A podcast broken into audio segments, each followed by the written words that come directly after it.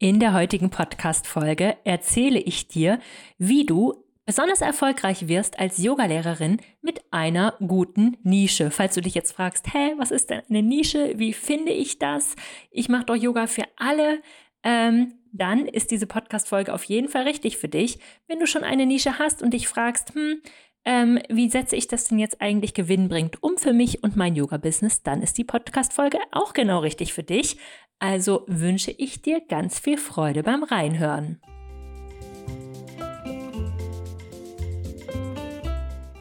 Willkommen in deinem Yoga als Beruf Podcast. Der Podcast für Inspiration und handfeste Tipps für den Aufbau deines Yoga-Business. Ich bin Antonia Reinhardt, erfahrene Yogalehrerin, ehrliche Yoga-Business-Mentorin und die Stimme hinter dem Yoga als Beruf Podcast. Hier im Podcast teile ich wöchentlich Yoga-Skills und Businesswissen mit dir für deinen Weg zur einzigartigen Brand als selbstständige Yogalehrerin.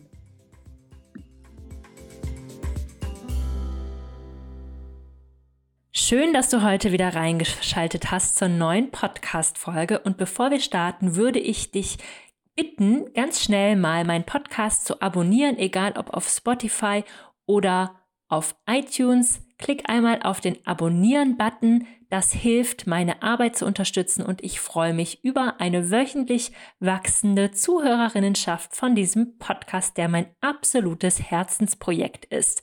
Und heute sprechen wir über das Thema Nische in der Yoga-Welt. Wozu brauchen wir Yogalehrerinnen das denn überhaupt? Da kann ich dir schon mal ganz klar sagen, wir brauchen eine gute Yoga-Nische, denn sie sorgt dafür, dass wir ein ganz klar aufgestelltes Yoga-Angebot haben. Wir stechen damit aus der Masse heraus und wir brauchen uns keine Sorgen mehr darum zu machen, dass wir in Anführungsstrichen Konkurrenz haben. Von dem Konzept halte ich sowieso nicht so viel, weil jede Einzelne da draußen, die gerade zuhört, hat eine ganz individuelle Persönlichkeit, eine andere Yoga-Ausbildung, ihre ganz eigene Art zu unterrichten und es gibt sowieso wahrscheinlich noch zu wenig Yogalehrerinnen auf der Welt, denn wie viel Prozent der Menschheit haben schon mal Yoga gemacht? Für wie viel Prozent der Menschheit wäre Yoga vielleicht ganz gut oder würde vielleicht mal Spaß machen? Da sehen wir, da ist noch eine große Diskrepanz dazwischen und die können wir eben füllen. Und es ist ja so, dass es natürlich schon sehr, sehr viele Vinyasa-Einsteigerinnen-Kurse gibt oder Rücken-Basics-Kurs, wobei das sind ja auch schon wieder irgendwie spezielle Sachen.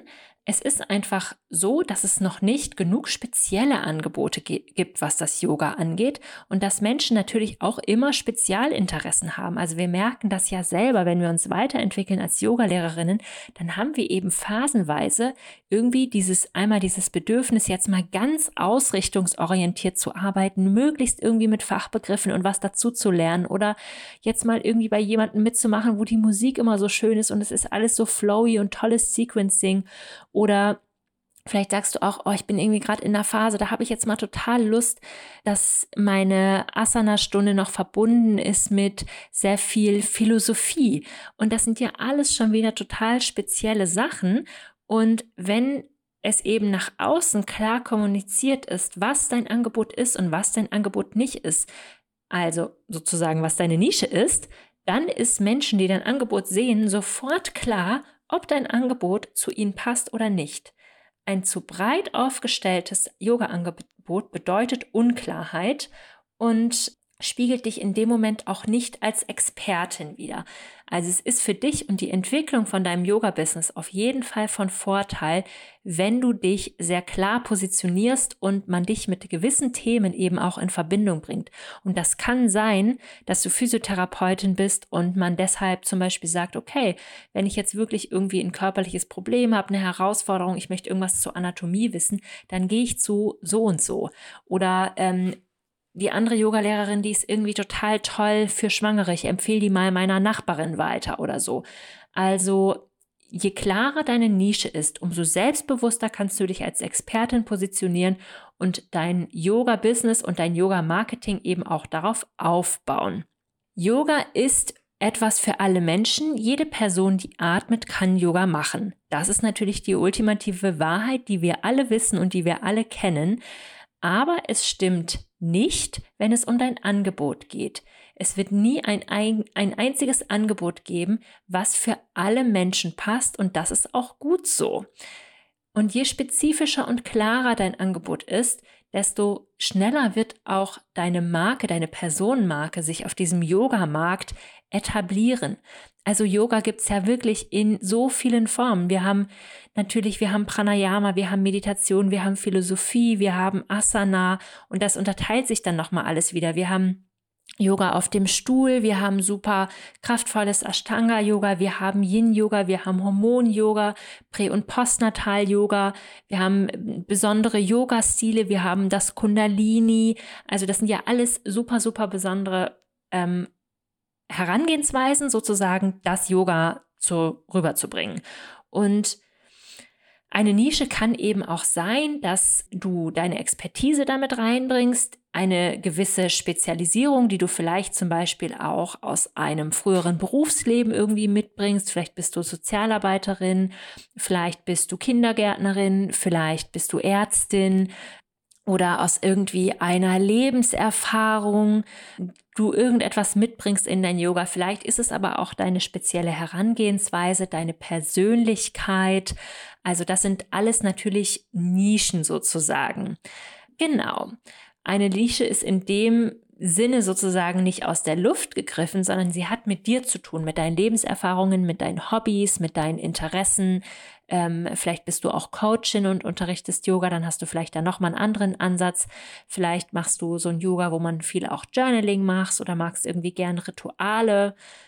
Wenn du dich jetzt fragst, wie kann ich denn eigentlich ähm, meine Nische finden, dann ist es vielleicht ganz hilfreich, wenn du dann mal dein Leben so ein bisschen in zwei Abschnitte teilst. Also was war denn zum Beispiel dein Leben vor dem Yoga oder auch vor der Nische? Was hast du da gelernt und erlebt, was dich geprägt hat, was du auch in dein Berufsleben jetzt mit einbringen möchtest?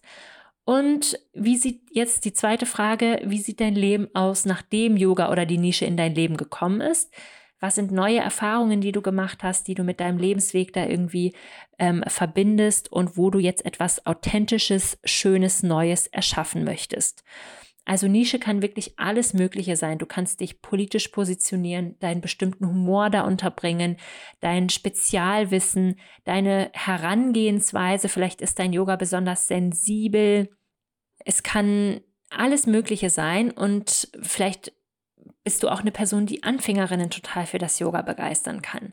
Aber eins muss dir halt klar sein, ein Angebot kann niemals für alle Menschen sein. Also es ist viel, viel hilfreicher und ich denke auf eine Art und Weise auch fairer, wenn wir ganz viele unterschiedliche Angebote haben und eine Person sich dann gar nicht so verbiegen muss, sondern genau das Angebot findet, was für sie halt geht. Also es gibt ja zum Beispiel Menschen, die ganz am Anfang stehen und dann vielleicht irgendwie noch so halb Kopfschmerzen haben an dem Tag und total angeschlagen sind. Und wenn dann die Ashtanga-Lehrerin sagt, nee, nee, Yoga ist für alle, komm ruhig in den Kurs, dann ist sie irgendwie nach zehn Minuten total erschöpft, die Kopfschmerzen haben sich verstärkt und sie wäre vielleicht in einer Anfängerinnenstunde an frischer Luft oder vielleicht auch mit einer Yin-Yoga-Stunde viel besser dran gewesen. Also du musst dir halt wirklich klar machen, dass es gut ist, dass es hilfreich ist, wenn wir ähm, ganz klar sagen, was in der Yogastunde passiert und für wen es ist und für wen es auch nicht passiert, weil es gibt nichts Besseres als zufriedene Kundinnen, zufriedene Teilnehmerinnen in deinen Yoga-Klassen, die das dann auch wieder weiterempfehlen, die gerne wiederkommen und so weiter und so fort. Also frag dich auf jeden Fall auch, für wen ist dein derzeitiges Yoga-Angebot geeignet? Für wen ist es nicht geeignet? Ähm, dann kombinierst du dieses Angebot natürlich mit dir und deiner Persönlichkeit. Also das ist auch ganz, ganz wichtig, dass du natürlich in der Selbstständigkeit ähm, Dinge von dir zeigen darfst, die du jetzt vielleicht im Angestelltenjob nicht unbedingt zeigst. Aber du bist ja hier viel, viel freier in vieler Hinsicht. Also du kannst wirklich ganz authentisch sein, ähm, wer du bist. Vielleicht sagst du jetzt so, oh Antonia, das ist aber irgendwie ganz schön viel auf einmal. Ich fühle mich jetzt ein bisschen überfordert mit dieser Herangehensweise. Da möchte ich dir gerne mitgeben, dass du dir immer Zeit nehmen darfst. Du darfst viel ausprobieren. Deine Nische darf sich mit der Zeit verändern. Du kannst einfach auch mal schauen, wie komme ich an? Macht mir das Spaß, wenn ich das oder das ähm, anbiete? Vielleicht hast du auch am Anfang gedacht, Retreats machen dir total viel Spaß und dann hast du welche gegeben und hast gesagt, boah, das war mir eigentlich viel zu anstrengend. Dann ist das auch okay. Also es ist total wichtig, eben als Yogalehrerin viel auszuprobieren. Und ähm, drei Punkte sind da eben besonders wichtig, ähm, an die du immer denken darfst. Erstmal, wer bist du und was ist deine Persönlichkeit? Wir haben uns ja alle über diese jahrelange Yoga-Praxis auch selber viel besser kennengelernt. Also was bringst du wirklich mit? Dann ähm, die Frage Nummer zwei, welche Skills, welche Erfahrungen, welche Ausbildungen hast du? Also was ist dann wirklich dein Können auf diesem Gebiet? Wo hast du vielleicht auch irgendein besonderes Wissen? Dann nochmal die dritte Frage, was ist deine Expertise und was macht dein Yoga-Angebot so besonders und exklusiv? Zum Beispiel ist es dein Yoga an einem speziellen Ort, wo es stattfindet. Es gibt ja auch manchmal so Yoga auf dem Schiff oder Yoga auf dem Paddleboard oder alles Mögliche. Oder ist zum Beispiel bei dir total besonders, dass du ein solidarisches Preisangebot hast oder wie du deine Zielgruppe eben auch ansprichst. Also bist du eine Person, die sehr, sehr disziplinierten Yoga-Unterricht gibt? Bist du eine Person, die sehr philosophischen Yoga-Unterricht gibt?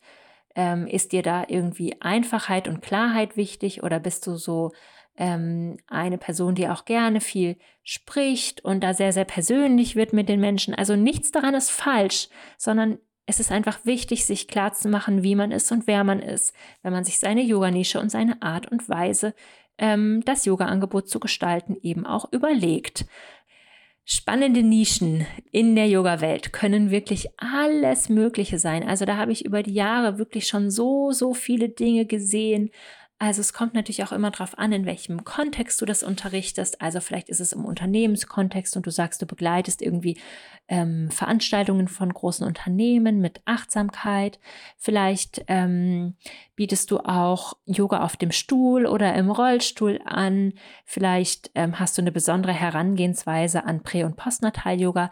Das an sich ist ja schon eine Nische, aber innerhalb der Nische kann man sich nochmal klar machen, bist du vielleicht die Yogalehrerin, die eher so einen präventiven Ansatz hat, alles sehr, sehr sanft macht, viel Wert auf die Atmung legt, viel auf Ruhe und Stretching? Oder bist du vielleicht die Prä- und Postnatal-Yoga-Lehrerin, die einen sehr sportlichen Ansatz hat und sehr viel auch Kraft aufbaut und Kraft erhält in dieser Zeit? Also das spaltet sich dann auch immer nochmal auf. Und natürlich kannst du damit auch total herumexperimentieren. Also wie gesagt, auch diese philosophischen Themen ähm, sind ja immer sehr, sehr interessant für Menschen. Kombinationen von allem Möglichen, was dir so einfällt.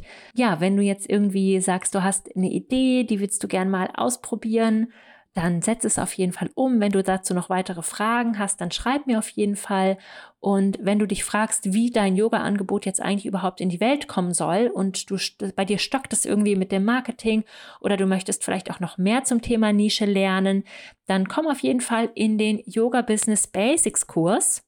Da gibt es ein ganzes Modul, wo wir uns ähm, mit unserem Alleinstellungsmerkmal und wer wir sind, Zielgruppe, Nische und so weiter beschäftigen. Und es wird ähm, Ende April auch einen Zusatzworkshop geben mit einer ganz, ganz tollen Ausbilderin, die zum Thema ähm, Yoga, Wissenschaft und Forschung und wie wir unsere Nische da in diesem körperlichen Bereich finden und verorten, ähm, geben. Also das ist dann auch alles inklusive. Und wenn du dein Angebot hast und du möchtest es jetzt endlich in die Welt bringen, dann lernst du im Yoga Business Basics Kurs auch das Marketing und die Angebotserstellung. Also wirklich der Rundumschlag, wenn du in deine Selbstständigkeit starten möchtest als Yogalehrerin. Ich würde mich total freuen, dich dazu begrüßen. Wenn du noch Fragen hast, dann melde dich super, super gerne bei mir. Schreib mir einfach eine E-Mail. Und ich würde mich total freuen, wenn dich diese Podcast-Folge ein bisschen weitergebracht hat, dass du mir bei iTunes eine geschriebene Bewertung hinterlässt oder bei Spotify eine Sternebewertung. Und dann wünsche ich dir bis zur nächsten Podcast-Folge einen Happy Yoga Business Aufbau. Deine Antonia.